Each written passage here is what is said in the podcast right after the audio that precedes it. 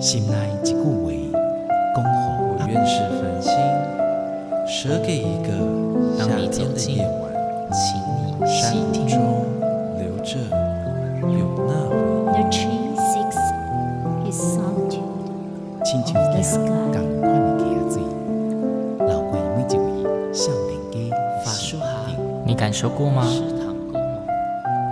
文字里所蕴含的温度。你看见了吗？万音乐中所描绘的画面，现在，让我们一起听闻乐声响。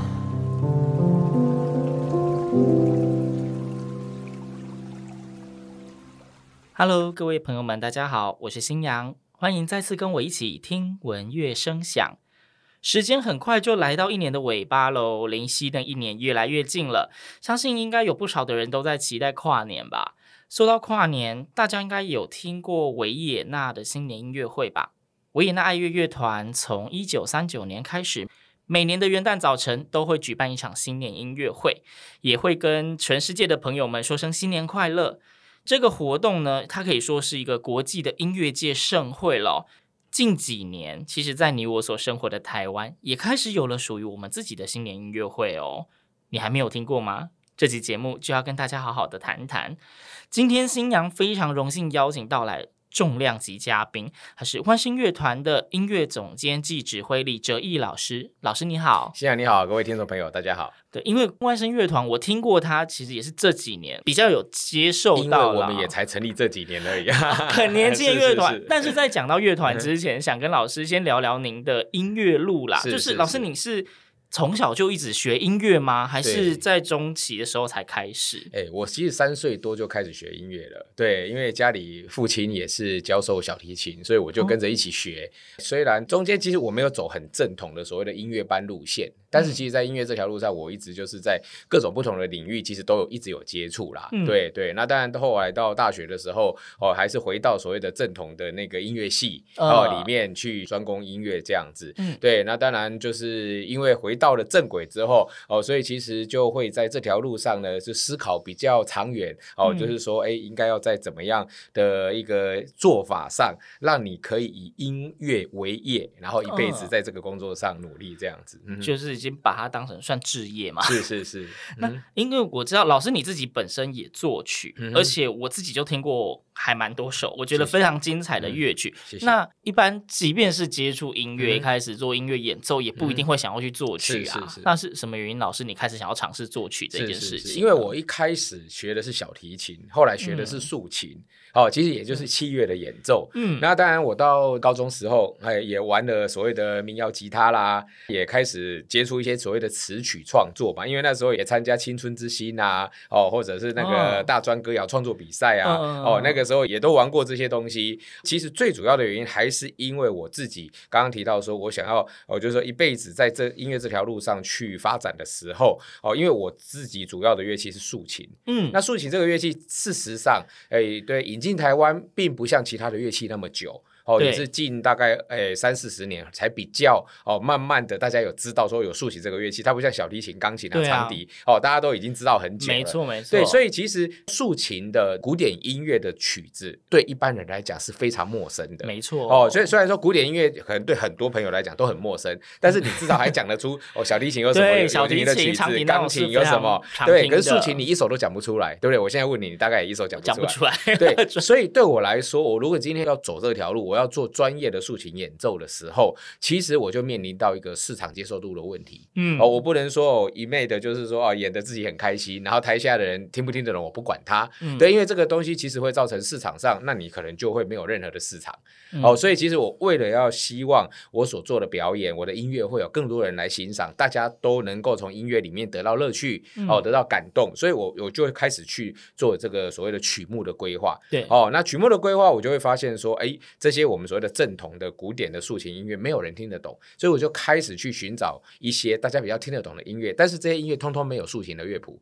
哦，然后也也也没有竖琴可以跟其他乐器演奏的乐谱，嗯 所以我只好自力更生，哎，就自己来。重编重写，对对对，所以我其实从大学时代，为了要做让大家比较有感的、比较亲切的音乐会，我就开始大量的去改编大家比较熟悉的音乐。其实我的作曲编曲的能力是这样子慢慢累积出来的。嗯哼，那灵感呢？作曲的灵感呢？嗯，其实我们学音乐的人哈，不要说学音乐的人啊，一般人喜欢音乐，从小到大一直在听音乐嘛。对，哦，那当然一般人听音乐只是说哦听认识这些音乐，但是我们因为自己本身是学音乐的，所以其实，在所谓的音乐本身的哦本质学能上，我们比较有能力去分析音乐。对哦，所以在在学习音乐的过程、聆听音乐的过程，我们就会慢慢的去知道呃乐曲的架构啦，哦它是和声是怎么样组成的啦，它的那个节奏是怎么来的。嗯那这些东西其实在我们学习音乐的过程中，这些所谓的专业技术，我们其实都有学习。嗯哦，那等到你真正要开始自己创作或者自己去做编曲的时候，其实这方面的能力，其实他你就是要诶花时间多练习，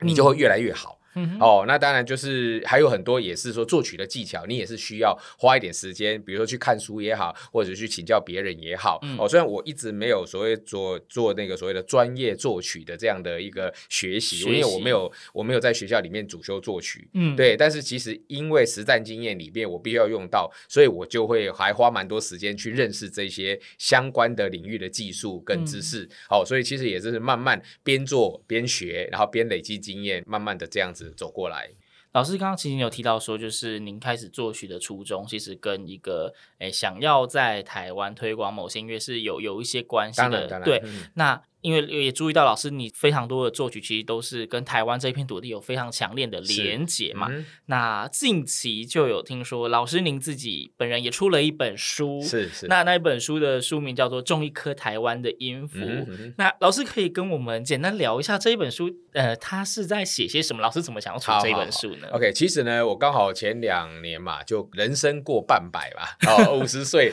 然后就觉得说，哎，好像要为半百的这个年纪哈、哦，做一个做一件什么特别的事情。对，那因为其实我从事音乐工作也三十几年的时间哈、哦，哦，其实我觉得蛮幸运的，因为我一直在从事一些跨领域哦，然后不同的乐种之间、不同的表演艺术的类型之间的一个跨界的一个、嗯、哦，不管是音乐上面的设计或表演上面的一个哦的这个制作，所以其实我觉得我还算是累积了不少的这一类的经验。那其实呢，这二十几年来，大家会发现说，跨领域表演、跨界表演已经慢慢变成一种主流。对，哦，非常多。对，因为因为其实以现在来讲，我我们讲就是说，比如说大家看电影啊，哦，或者是说多媒体啊，这一些其实都已经变成大家日常生活中很容易去接触，而且已经习以为常，对哦的一种形式，影音的形式。嗯，那其实表演艺术一直以来也都是这样，因为专精的所谓的各类分别的这个表演艺术，其实已经都走到一个非常金字塔顶端的状态。嗯，哦，那当然说单一领域，你今天要能够找出新的可能性，其实它是越来越困难。但是呢，借由跨领域的合作，所谓的新的表演形式，它就会出现。哦，这也是为什么这二三十年来，大家大量的去使用所谓的跨领域的一个合作，来产生新的可能性的制作方式。嗯、对，哦，那但是跨领域它有很多的问题，所谓的问题就是在于说。在不同的领域里面，大家对同一件事情的做法完全不一样。对，然后呢，对很多事情的观点也完全不一样。对，所以在跨领域的合作里面，最难的就是沟通，或者是谁为主，谁为辅，对，然后或者是我们都不要谁为主，谁为辅，如何找到一个新的可能性？嗯，哦，那这个新的可能性平衡点在哪里？其实这个需要花很多的时间，还有很多的经验，还有最主要就是说，你所跨到的对象也要愿意跟你好好的沟通，对，愿意两方面都可以放弃自己的本位主义，然后找到一个新。的可能性，嗯、这样子，这种所谓的新的表演艺术形态，它才会出现。对对，所以其实我我觉得啦，这些经验都是可遇不可求。那刚好这二三十年来，我接触到这方面的一个制作非常的多，那我就会觉得说，既然我已经过五十岁了，其实我已经不是在所谓的正开始起步打拼的年轻人。那可是我自己回想起来，我刚开始做跨领域的表演艺术前十年，其实非常辛苦。因为不会有任何的前辈告诉你说你应该怎么做，因为我们没有前辈，没有得借鉴啊。对对对，因为其实就是大概是从我们那个年代才开始有大量这样子的一个一个表演艺术的形态出现，所以其实我们自己经过了超过十年的时间去累积这些经验，所以我们就会觉得，哎，台湾的环境其实已经不是一个很大的环境。嗯、那如果每一个世代大家要做这方面领域表演的人都要从头摸起，其实我们整个大环境不会再进步。哦，所以我会觉得说，哎，既然我有那个，就是我我很幸运的得到这些经验，是不是为了我们的大环境未来能够发展的更好，我应该要把这些经验分享出来？嗯，所以呢，要把这些经验分享出来，我就会必须要让大家知道说，哎，我是因为什么才会接触到这个领域？接触到这个领域之后，我做了哪些事情，或者是遇到哪些人，或者是在这些制作里面，因为有哪一些关键的，不管是想法也好，或者是大家沟通上面的方法也好，让我可以得到有用的。经验，那我觉得这些事情如果可以分享出来，我相信对于未来哈年轻一辈的朋友们想要走这条路，或者是想要在开创这方面的领域更不一样的发展的时候，他或许有能够得到一些可以让他不用再花那么多时间去踢铁板去重新尝试的哦这样的一个过程，不用一直绕路了。对对对，因为其实有时候哈江湖一点绝嘛，哦一句话讲破了，其实那个问题就，就没什么就解决了。对对，这样就可以省掉很多人哦在这方面。盲目摸索，或者是要花很多时间在一而再、再而再去尝试的这样子的一个过程，我觉得大家可以站在一个有经验的状态上，然后再继续往上发展，整个大环境才会真的越来越好。嗯所以这一本书是里面主要就是在讲这一整个披荆斩棘的过程。其实也就是说，我自己呢从事这方面的表演艺术的经验跟大家分享。再来，但也有很多东西是为什么会发生事情的原因哦，哦。然后再包括哎，你刚刚提到的说，我在创作的过程中，我用了很多所谓的大部分现在都是用台湾的元素来做创作，没错，没错。为什么会让我有这样子的想法？哦，因为我开始创作，其实也是天马行空，东南西北什么东西都来。嗯，但是其实就是因为有十几年的时间，我参加了很多国外的艺术节，在国际上，你反而会去思考到自己是从哪里来这件事情的重要性。因为你放到所谓的世界的广大舞台的时候，其实你其实是不会被看见的，因为你演的跟别人演的就差不多啊。对，如果脸长得不一样，尤其是我们是古典音乐。对对，那你演奏的都是那些经典音乐。其实你站在舞台上，你是什么样的脸孔，对整个世界舞台来讲根本不重要。对对，那反而是说，你今天如果做出来的作品能够代表你是从台湾这块土地来的艺术家的时候，那个辨识度才会真的很高。就是他们听见这是我没听过的音乐，是是是，然后会开始好奇这个音乐从哪里来。是是是，呃，甚至在广大的世界市场里面，你才有你的独特性，才有你真的可以独占的市场。嗯，对，这也是从很多的哦方面去考量，得到归纳的一个。其实我觉得台湾的各种艺术表演工作者都应该要去思考的一个方向。嗯，好哦，这一本书的内容感觉非常的丰富，而且其实质感很好，就是推荐各位听众们可以设法去寻找这一本《种一颗台湾的音符》，李哲毅老师个人所出版的书，谢谢谢谢，非常的棒。那。因为信仰的节目呢，总是得要有音乐，各位听众应该都很习惯。嗯、那今天既然请到了李哲毅老师，一定要请李老师跟我们分享一些音乐喽。嗯、那这一段节目，老师可以先跟我们分享一首歌吗？好，那其实我刚刚一直提到说，台湾的元素，台湾的音乐，哈，其实也是跟我的乐团万声乐团有很大的关系。嗯，哦，我们希望呢，我们的乐团都是演奏台湾的音乐，嗯、或者是跟台湾有关系的素材音乐。对，哦，所以其实如果认识我们乐团，你就知道说，哎，我们乐团。只演奏两种音乐，一个就是台湾人写的，对一个就是以台湾的素材创作的。嗯，好，那所以接下来跟大家介绍这一首，如果要来票选哦，每一个人心目中最人代表台湾的音乐，它的票数应该会是最高的。嘿，那就是邓宇贤老师的《莽春风》。哦，《望春风》是，这是大家应该听到歌名，马上旋律就从脑中就是响起这样。好，那我们就先来听听这一首，也是由万声乐团所演出的曲子《莽春轰》。望春风。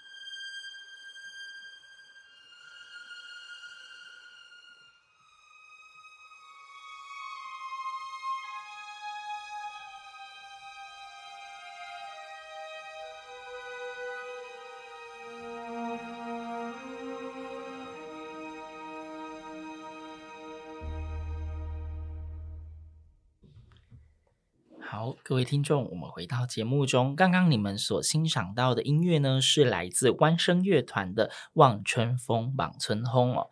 那老师是不是可以先跟我们简单介绍一下弯声乐团啊？这是怎么样的团队？嗯、然后刚刚老师你也提到说，其实很年轻，是是是。那可以给我们介绍一下吗？好，那个弯声乐团哦，顾名思义是弯，就是台湾的湾。然后声是声音的声，嗯、哦，所以其实你可以把它广义解释为台湾的声音这样。哦，哦，那这乐团其实是我在二零一六年筹备，然后二零一七年才正式成立。嗯对，所以等于是到现在还没有满五岁，还没满五岁，真的很年轻。对，那但是因为我们这个团哈，虽然它是一个古典乐团，但是其实我们的出发点，就像我刚刚上一段节目里面说到的，我们只演奏台湾的音乐，台湾相关的音乐，嗯、所以其实它的色彩还蛮鲜明的。哦，因为我们知道台湾其实现在有上千个各式各样的古典乐团，对，大大小小的地方的。对对，那但是大家也都会演奏台湾音乐，比如说偶尔演个台湾民谣啦，嗯、或者拉两首大家比较熟悉的流行音乐啦。对，我想这也都是大家哈为了接接地气会去做。哦，但是绝大部分的时候还是在演奏所谓的传统古典音乐。对，哦，那当然我们知道传统的古典音乐在人类的文明史上，它已经被公认为一种最有艺术价值的音乐形态。嗯，哦，所以其实为什么全世界两百多个国家大家都在推广古典音乐，这也是无可厚非，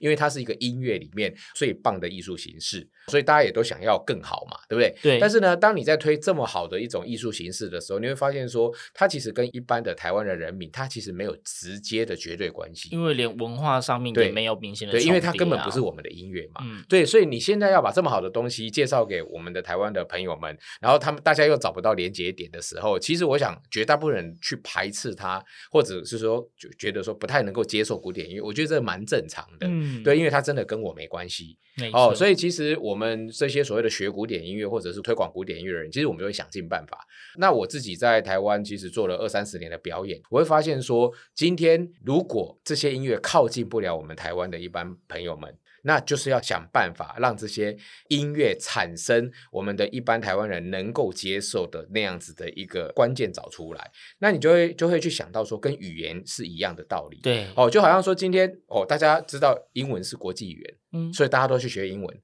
但是呢，你要把一个英文讲好，你觉得一般人要花几年的时间？因为那不是我们的文化，十年都有可能。对对，就像我们以前都从国中开始学，甚至现在国小就在接触了。对。可是很多人可能大学毕业都还不见得能够讲流利的英文，没错。或者是大家在讲英文的时候你听得懂，仅限于书本啊。对对对，所以其实语言的学习你至少要十年。那其实古典音乐就好像语言一样啊，你要把古典音乐学到你懂，也要花这么多的时间，你才有可能嘛。所以这样子的推广它当然很慢，但是我们要听得懂英文，其实一个最简单叫做翻译嘛。哦，翻译对不对？哦，直接翻成中文，让你直接翻成中文，你你就懂了嘛，对不对？好，所以其实大家现在在看英文片，其实下面有字幕，你就看得懂了。哦，都是在看字幕，对对对对，没有错。但是你至少可以懂影片嘛，对，你可以懂得他们讲话的内容，没错，是不是？好，所以你还是一样可以吸收相关的知识。他们想传递的，你还是吸收的了。好，那现在问题就来了，古典音乐有没有办法被翻译？难。好，我们其实就在想办法翻译古典音乐。其实。它没有那么难。古典音乐之所以不懂，是因为它所创作用的那些素材，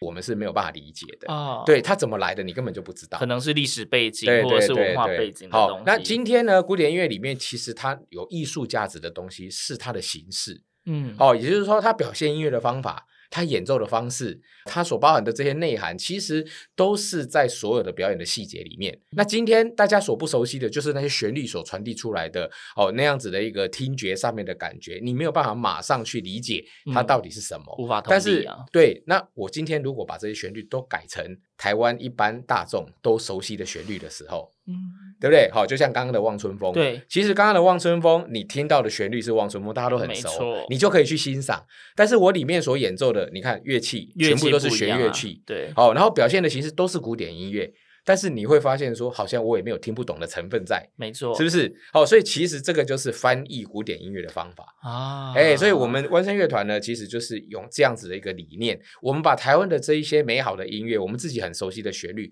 都用古典音乐的方式来演奏。嗯，其实大家就没有所谓的听不懂古典音乐这个问题了。对，然后再来，你听得懂了之后，你就可以慢慢的去欣赏到，哦，原来古典音乐的表现方式里面有这么多的细节，这么多的艺术形式，这么多的有趣的事情。嗯、那这些事情你就完全没有那个所谓的没有办法去亲近它的门槛了。对对，所以其实我们这四五年下来，发现这个方式让很多的朋友，他们可能这辈子从来不进音乐厅听，古典音乐，嗯、但是他们却很喜欢来听万神的音乐会。嗯，好，也就是说，我们找到了一个真正大家可以听得懂古典音乐的方法，其实就是翻译它，用我们自己的旋律来翻译它。哦，所以呢，其实就是这几年下来，我们真正用这个方法得到了蛮大的成效。包括我们也用各种不同的形式的音乐会来跟大家接触，除了正常的音乐会之外，还有别的。对，我们其实会在每一场音乐会里面去用不同的主题，比如说我们会找一些名人来跟我们对谈。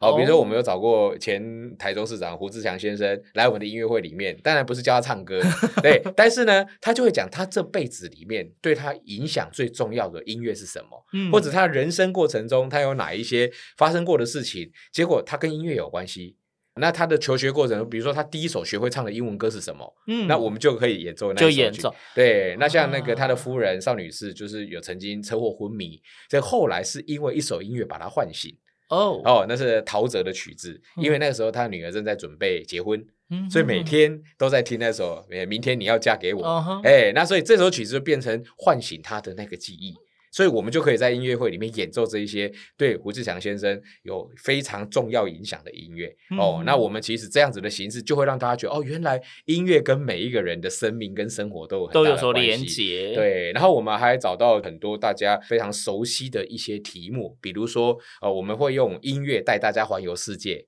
哦，然后就是去旅游哦，游台湾，对对，每个地方的音乐我们就把它找出来，对，然后就刚好可以分享各个地方的风土民情。嗯、那甚至呢，我们找到那个国家电影中心的董事长蓝祖蔚老师，嗯、他每年都帮我们规划一场跟台湾电影有关系的音乐会。哦，哦，比如说由男生男歌手主唱的电影主题曲，女歌手哎那个主唱的电影主题曲，哦、或者是东西方电影的比较、嗯、哦，那甚至是全部都是武侠电影。全部都是台湾的非常知名的呃电影的配乐家的作品，所以其实这些就跟台湾一般民众的记忆有非常深刻的连接，有很大的共鸣。对，所以我们在音乐会本身就找到这样子台湾的文化元素去做音乐的规划。其实这一些音乐会，就是观众来欣赏的时候，就会觉得啊，这些东西都跟我有非常重大的关系。像我们有演奏怀旧卡通音乐，哦《无敌铁金刚 》啊，哦、小甜甜啊，哇这一些，对，所以大家从头到尾都非常的嗨，因为这个都是已经几十年，都是记忆啊，对，都是几十年都没有再再听过的东西的，对对。所以其实应该可以说，就是万圣乐团它的演奏模式，刚刚老师你用翻译作为比喻，嗯、其实就是。一个搭起一般的普罗大众跟古典乐之间的桥梁，是是是，或许从他们开始愿意听。你们的演出，喜欢听你们演出，也会开始愿意尝试去接受一些不同的古典音乐的刺激嘛，对不对？那因为我在一开始就有讲到说，关于维也纳的新年音乐会，然后近几年也有弯声的新年音乐会，属于台湾的音乐会，没错，是什么样的原因会想要办这样的新年音乐会呢？是是是？OK，好，我们现在弯声乐团哦，真的是很幸运哦，我们有十五位的后援会的委员哦，那他们当然就是各个企业界各个领域的非常成功的人士、嗯、哦，他们给了我们各式各样的建议，还有各式各样的资源的支持哦，让我们可以比较稳定的去哦往下走下去。嗯，那我们的会长目前是台湾的电脑教父施正荣先生哦，对，那就是因为我们成成立的第二年，我就有一次跟他在讨论弯声未来的发展的时候。我就提到一件事，就是您刚刚一开始提到的维也纳新年音乐会。对，哦，因为这个音乐会其实到现在已经八十几年的时间，没错。然后呢，每年其实只有一场，但是呢，它现在已经可以累积到每年至少有十亿个观赏人数去看这场音乐会。这个 IP 的力量跟传播效应是非常的高，没错。对，那甚甚至呢，在台湾我们也有电视转播，嗯，哦，我们甚至像在魏武营国家音乐厅那边，它都会在户外转播，然后让大家来欣赏。那这个转播权利金其实高达数。数百万哦哦，所以我就跟施先生就提到说啊，如果我们都要花几百万去买版权，然后看别人的音乐会的电视转播，你会觉得有一点点诶奇怪吗？就是我们花很多钱去看别人的新年音乐会，然后听别人的音乐，然后再过我们的新年，没错哦。那所以如果这样子讲起来，我们难道不应该哦？你说几百万，它虽然也不是很便宜，但是呢，如果它可以用来制作一场。我们自己的新年音乐会，然后从头到尾都演奏我们自己的音乐，这样不是比较理所当然吗？对，对，过新年一年的第一天就一直在听别人的东西，应该要听我们自己的音乐嘛。嗯，哦，所以这样的一个观点，他也觉得非常的认同，所以他在二零一九年呢，帮我们找了十家企业的赞助，然后让我们可以在大湖公园呢举办了我们的第一场的新年音乐会，在户外，对，在户外的，哎，不过那天天光很不作美啦，下了雨，然后可是现场呢三千多个观众从头到尾都没有离开。哦，第一场就三千多人，对对，下雨，而且而且其实我们透过网络跟电视的转播，其实当时在收看人数都超过百万人。第一次办就有这么好的成绩，当然当然，就是我们我想尽办法，其实包括正声广播电台都有帮我们做哈 相当的宣传，让更多人知道，就是很努力的找各个媒体帮忙推播这件事情。对，所以呢，其实我们后来就觉得说，哎，这样的效果蛮好。最主要是像海外的台湾人。很多人给我们反映说，哇，他们听到台湾自己的音乐，然后可以在过新年的时候去欣赏到，对他们讲真的是很想家，而且很感动。所以其实我们就是慢慢的从所有的那个观赏过的人的回馈里面感受到，其实这样子的一个文化价值是非常高的，而且值得我们再去努力。嗯、哦，所以我们接下来就是每年就是哎，就是拼了命一定要把这场音乐会把它持续下去，这个划进例行事项，一定得办。对，所以我们二零二零年呢，因为有一九年的户外下雨的那个经验哈、哦，所以我们就搬到国家音乐厅，哦，就开始进行。对对对，而且我们会觉得说，我们应该要用我们最高规格来对待我们自己的音乐嘛。没错，维也纳也是在音乐厅啊。对啊，我们要用这最高的那个音乐殿堂。哦，这样的 场地用交响乐的形式，哈、哦，那用最高的规格来演奏我们自己的台湾音乐，表示我们对自己的音乐文化是非常重视。没错，嗯、这一定要非常重视。是是那讲到说已经是例行事项了，嗯、我们二零二二年的元旦也快到了呢。第四届，第四 届，这是第四次的音乐会，是不是？那这一次的演出的内容、曲目或者是哎，我们说卡斯，大家都很知道卡斯，可以我们提一下好不好？好好，其实呢，我们每年哦对这个演出内容其实伤透脑筋呐。说实在话，因为一场音乐会大概就是两个多小时，对啊，然后你要两两个多小时去代表台湾的文化。哦，其实台湾的文化，我们一直以来四百年来有各种不同的族群，哦，在我们这块土地上成长，嗯、哦，在这里发展，所以其实我们的文化非常的多元。所以你要用一场音乐会讲完所有的事情，其实难度非常的高，非常难。哦，所以我们也只能说每年呢，哦，找一些重点，然后可能还要再轮流一下。哦，所以其实前几年呢，我们包括像哦大家所熟悉的，比如说从民谣的时代到老歌的时期，到校园民歌，到流行音乐，嗯、哦，然后到传统戏曲。那甚至是全新创作的哦，跟台湾有关的这些，我们其实都已经放进来过，所以我们现在就是说比较回归到一场正常的，就是说所谓正统的古典音乐会的安排。哦，所以我们今年的上半场呢，我们选择了一个就是一百年前，其实最近大家都常常看到文协百年这件事情，哦、对，今年刚好是文协百年对，所以我们选择了林献堂先生他在一九二七年环游世界的时候所留下的一本哦，就是后来出版成一本那个《环球游记》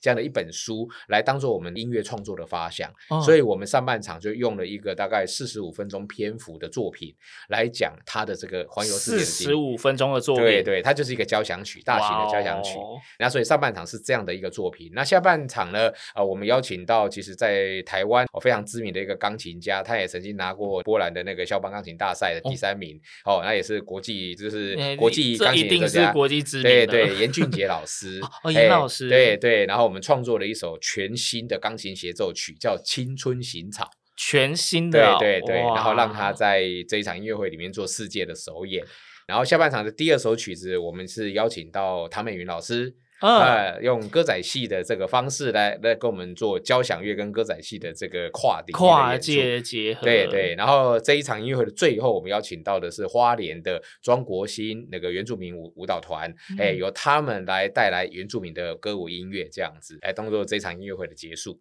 所以各位听众，刚听到这，你不觉得这内容真的是非常的丰富吗？你看一个台湾的乐团，然后为了要让大家可以很明确的感受到属于台湾。自己的音乐这么努力在推广，包括创作。也让台湾终于有了属于自己的新年音乐会。嗯、那在二零二二年新年音乐会又要来了。嗯、这一次的演出时间当然就是元旦，对，一月一号。然后时间是下午两点。这次一月一号是星期六。好，两点呢是在国家音乐厅的现场音乐会。现场音乐会、哦。对，然后呢，其实我们有透过电视跟网络转播，嗯、开始的时间是在四点半。应该算是国家音乐厅的现场结束之后，电视会开始有转播。嗯、应该是音乐会快要结束的时候，转播的时间会刚好开始。对对对。但是信仰也推荐大家一下，因为之前在节目中，信仰有不断的提到，虽然说现在我们说科技非常的发达，嗯、你可以在家里面用各种形式听到音乐，但是其实音乐会这种东西，在现场听到的感受。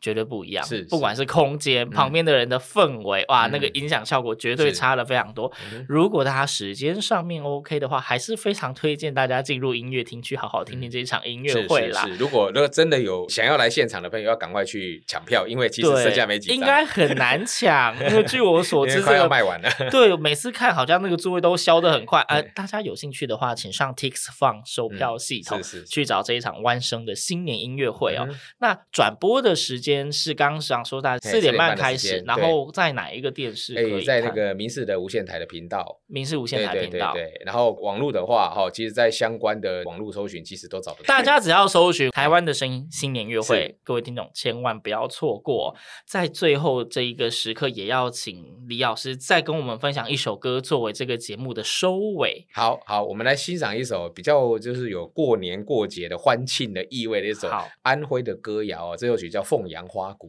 凤阳花鼓、嗯、，OK，好，那今天非常谢谢李哲毅老师到节目中跟大家分享他的音乐路，以及完声乐团，还有新年音乐会，谢谢老师，谢谢啊，谢谢。那节目最后就让我们一起来欣赏这个非常带有节庆喜气的凤阳花鼓，听闻乐声响，我们下次同一时间空中再会，拜拜。